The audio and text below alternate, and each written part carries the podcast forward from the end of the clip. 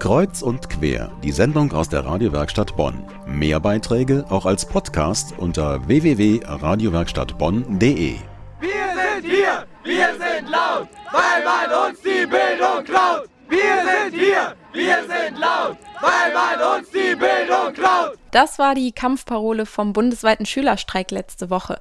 Den haben sich natürlich auch die Bonner Schüler nicht entgehen lassen. Für die Schüler war das nämlich eine gute Gelegenheit zu zeigen, wie der Bildungssparkurs bei ihnen ankommt. Konkret forderten sie zum Beispiel mehr Lehrer und kleinere Klassen. Organisiert wurde das Ganze von der Berliner Schülerinitiative Bildungsblockaden einreißen. In Bonn war unsere Reporterin Vera Kondratjuk letzte Woche mit dabei. Vera, wie war das am Mittwoch? Standen die Lehrer tatsächlich vor einer leeren Klasse? Die Schüler waren ja wahrscheinlich alle im Hofgarten, oder? Also im Hofgarten war es wirklich voll. Es waren 5000 Schüler da.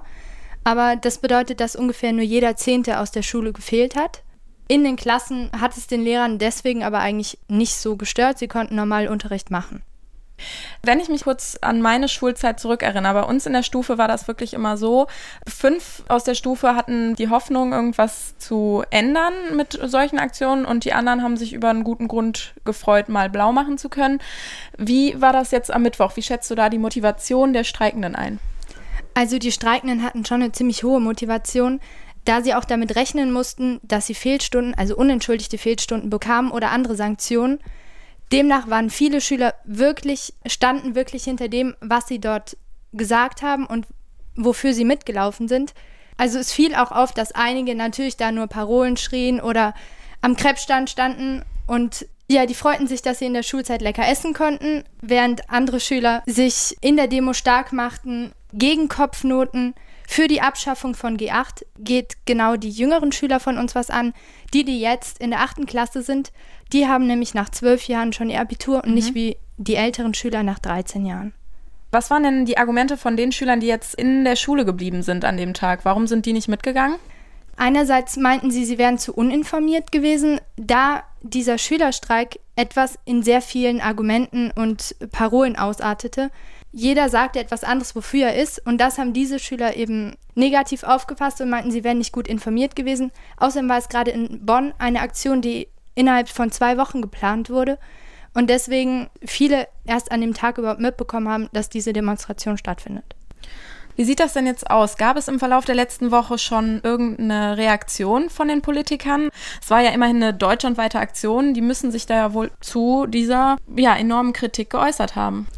Ja, also im Vorhinein war die Reaktion schon ziemlich groß, da hier im Bonner Raum den Schülern verboten wurde, zu der Demonstration zu gehen. Also die Direktoren wurden aufgefordert, die Schüler nicht zu den Demonstrationen gehen zu lassen und ihnen Fehlstunden oder andere Sanktionen wie zum Beispiel Nachsitzen aufzudrücken.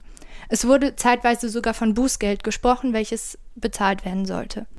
Außerdem hat mir ein Organisator des Schülerstreiks vom Clara Schumann Gymnasium in Bonn berichtet, dass die Schulministerin in Düsseldorf, Barbara Sommer, nach dem Streik die Schüler gelobt haben soll für ihr soziales und politisches Engagement und ihnen gerne eine 1 plus in der Kopfnote geben würde. Aber konkret auf die Forderungen der Schüler ist jetzt noch nicht eingegangen? Nein, konkret wurde zumindest im Bonner Raum noch nichts geändert. Das war aber auch gar nicht das Ziel der ganzen Organisatoren. Sie wollten einmal nur Aufmerksamkeit erregen und sagen, dass dieses Problem auch von der Schülerseite besteht und dass auch die Schüler etwas dagegen haben, da bis jetzt bei den meisten Studien und äh, Gesprächen über Schulbildung das Ganze sehr theoretisch angegangen wurde und die Schüler jetzt einmal sagen wollten, hallo, wir sind auch noch da und wir möchten bessere Bildung haben. Das war Vera Kondratjuk, Schülerin und als Reporterin vorletzte Woche mit wütenden Schülern unterwegs. 125.000 Schüler haben für eine bessere Bildungspolitik demonstriert und haben deshalb auch großzügig auf ihr Recht auf Unterricht verzichtet.